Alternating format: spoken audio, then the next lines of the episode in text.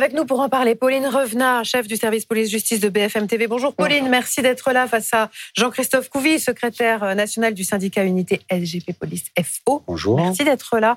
Et Raphaël Gravely, rédacteur en chef adjoint de Tech Co. Bonjour Raphaël. Bonjour. Qui sont les auteurs de ces alertes, ces fausses alertes à la bombe qui se multiplient donc depuis euh, la semaine dernière?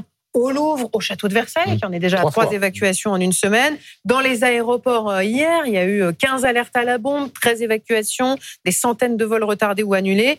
Pour combien d'arrestations ce matin? En tout cas, Éric Dupont-Moretti a un peu tapé du poing sur la table hier. Écoutez-le. ces petits plaisantins, ces petits euh, guignols qui s'amusent avec euh, ces euh, menaces, fausses en l'occurrence, eh bien, euh, ils seront retrouvés, ils seront punis. Les peines d'emprisonnement que prévoit le Code pénal, c'est évidemment des peines lourdes. C'est trois ans d'emprisonnement. Et je veux dire aussi aux gamins qui s'amusent à faire ça, qu'ils seront également retrouvés, qu'ils seront également punis et que leurs parents seront tenus de rembourser les dommages et intérêts qu'ils auront causés. On n'a pas besoin de ça. On n'a pas besoin d'agitateurs, de psychoses par les temps qui courent. Jean-Christophe Couvi, qui sont ces petits guignols? On est sûr que ce sont des gamins? Bah écoutez, non, justement, c'est l'enquête qui le dira. Euh, Il y a peut-être effectivement des petits trublions, des gamins euh, qui profitent, euh, un peu comme sur les émeutes. Vous savez, c'est l'effet de masse. Euh, moi aussi, je vais, je vais aller de ma, de ma, de ma petite, euh, mon petit appel. Euh, et à côté de ça, il y a peut-être aussi des personnes euh, euh, qui sont vraiment mal intentionnées, mais, euh, mais euh, de façon, euh, j'allais dire, professionnelle. C'est-à-dire que l'idée, c'est de désorganiser un pays, c'est de faire vraiment régner un petit peu une atmosphère de terreur où tout le monde se suspecte, etc. Mm. Donc en fait, c'est ces enquêtes-là qui Oui. vont définir qui sont Mais- ces fameux guignols. Mais il y a des arrestations ou pas? Bah, pour l'instant, vous savez, ça prend un peu de temps de, de, de remonter. Euh, maintenant, avec toutes les technologies, euh, c'est très compliqué. Euh, des fois, on arrive directement à avoir un, un message, un chat sur euh, moncommissariat.fr. Euh, donc, faut remonter tout ça et ça prend du temps. Et en ce moment, je pense que tout le monde sait que les policiers euh, sont déjà au taquet dans plein de plein de thématiques. Donc voilà, euh, encore une fois, prenons, on prend le- toujours le temps de, de remonter, d'être bien sûr que ce soit la bonne personne. Ça prend du temps de, de remonter Oui. tout ça. Elles arrivent comment, les fausses Bah, alertes justement, ça peut arriver d'un peu partout. Ça peut être par mail, ça peut être sur des plateformes type moncommissariat.fr, ça peut être aussi sur les réseaux sociaux. hein. On parle du château de Versailles, on parle des aéroports, ça peut être des messages envoyés sur les réseaux sociaux. Et on imagine bien que ça Ouais. prend pas tout à fait le même temps, selon que ce soit des plateformes françaises, style mon commissariat. Là, évidemment, Mm. euh, c'est facile d'avoir l'adresse IP. Ensuite, on demande aux fournisseurs d'accès Internet d'avoir le nom. Euh, si c'est sur une plateforme, un réseau social, donc euh, Twitter, Facebook, euh, c'est une plateforme américaine. Donc, il faut d'abord que la plateforme communique aux autorités l'adresse IP et ensuite on peut aller retrouver euh, l'auteur. Donc ça prend plus ou moins de temps selon là où euh, sont euh, commis les faits. Mais Jean-Christophe, toutes les alertes sont, très- sont prises au sérieux. Enfin, quand, quand c'est un gamin qui appelle, on, on peut, on peut se dire qu'on reconnaît que c'est la, que c'est la voix d'un gamin.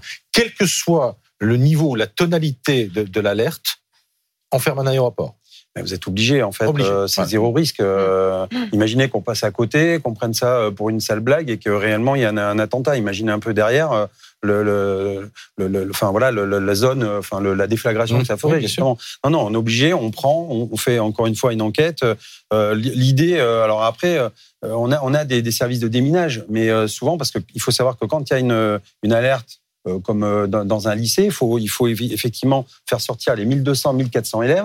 Donc c'est quand même toute, une logistique. Il Mm. faut faire venir des policiers, passer au peigne fin tous les bâtiments. On fait venir effectivement les démineurs qui, qui sont euh, 350 à 360 sur le territoire Ouais, c'est un sacré process. C'est un sacré process, bien sûr. Il y a 24 zones. Enfin, ils sont déjà presque même en sous-effectif par rapport à, à ce qu'on pourrait attendre. On demande encore plus d'effectifs. Il y a des chiens explos qu'on appelle, c'est des chiens renifleurs qui viennent. Mais alors ça, c'est pareil. On a la cynophile chez nous. euh, c'est de moins en moins euh, euh, mis devant la, la scène. Donc en fait, on, on voit bien, voilà, Mais- que euh, en fait, on est paramétré pour un moment normal. Et quand on a des, des périodes extraordinaires, ben, on a du mal à fournir. Mais, mais par exemple, pour vérifier un aéroport, il faut combien de temps?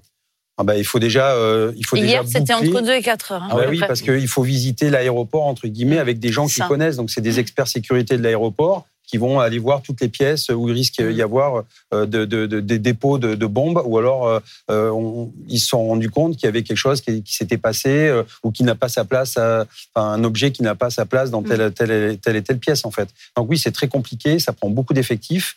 Et, tout, et à la fin, heureusement, d'ailleurs, il n'y a pas de bombe. Pauline Revenant, Mm. euh, Éric Dupont-Moretti parlait hier des petits guignols qui font Mm. ça, qui ont l'impression de faire une mauvaise blague. Il faut juste leur rappeler que c'est un délit. Alors, c'est inscrit dans le code de procédure pénale, c'est l'article 322-14. Communiquer une fausse information dans le but de faire croire qu'une destruction dangereuse pour les personnes va être commise, c'est deux ans de prison, 30 000 euros d'amende et ça peut grimper. Euh, ce qui est intéressant dans ce que disait Eric Dupont-Moretti aussi, c'est qu'on peut demander le remboursement de dommages et intérêts. Et ça, c'est assez pédagogique. C'est-à-dire que tous les frais de sécurisation, euh, par exemple pour les aéroports, pour les écoles, c'est un coût.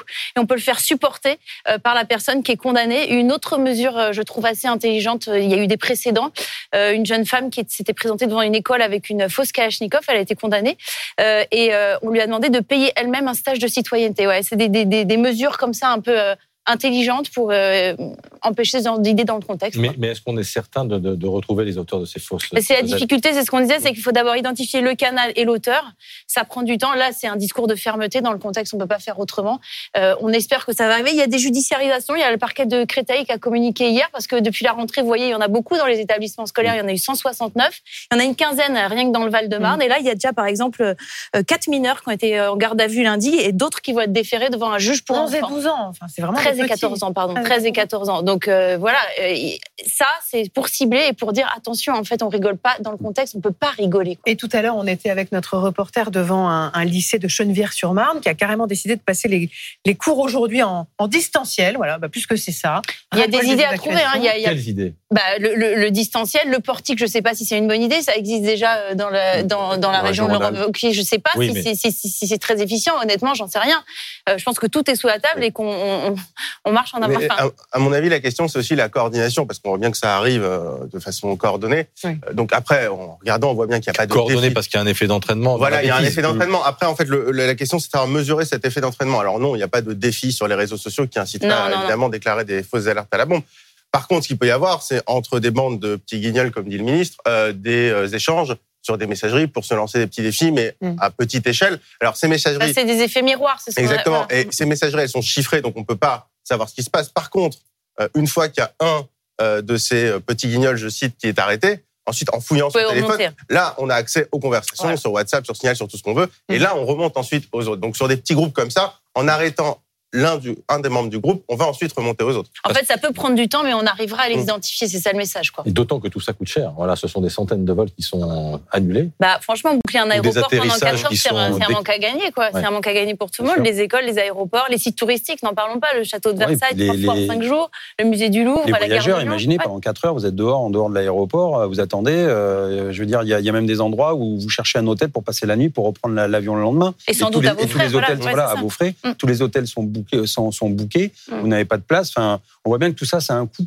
Et c'est pour ça qu'effectivement, en ce moment, on voit bien que le gouvernement a changé de paradigme. Il Ouais. tape fort sur tout. On le voit sur l'école, on le voit maintenant avec le ministère de la Justice. Effectivement, euh, je pense que ça aurait dû être fait déjà depuis longtemps. Mais bon, c'est comme ça. Au moins, c'est une prise de conscience. Et on joue pas avec la sécurité des gens, on joue pas avec des fausses alertes, surtout en ce moment où tout le monde est à cran. Non, mais surtout, c'est une énergie complètement euh, dévoyée dans ce contexte Mhm. d'hypervigilance. Et c'est ça qui est pas bon, quoi. Et il n'est pas inutile de rappeler la sanction. Deux ans, 30 000 euros d'amende. Deux ans, 30 000 euros d'amende. Et c'est les parents qui paieront pour euh, les mineurs. Donc si vous avez envie de sécher les cours, vous les séchez, vous vous expliquerez avec papa et maman après.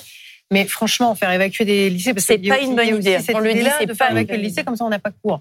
Enfin, Vous séchez les cours et vous embêtez pas tout le monde, tant qu'à faire. Et, et ça évite aussi aux parents demain de devoir payer la note, parce qu'elle risque d'être bien salée aussi. Exactement. Merci à tous les trois.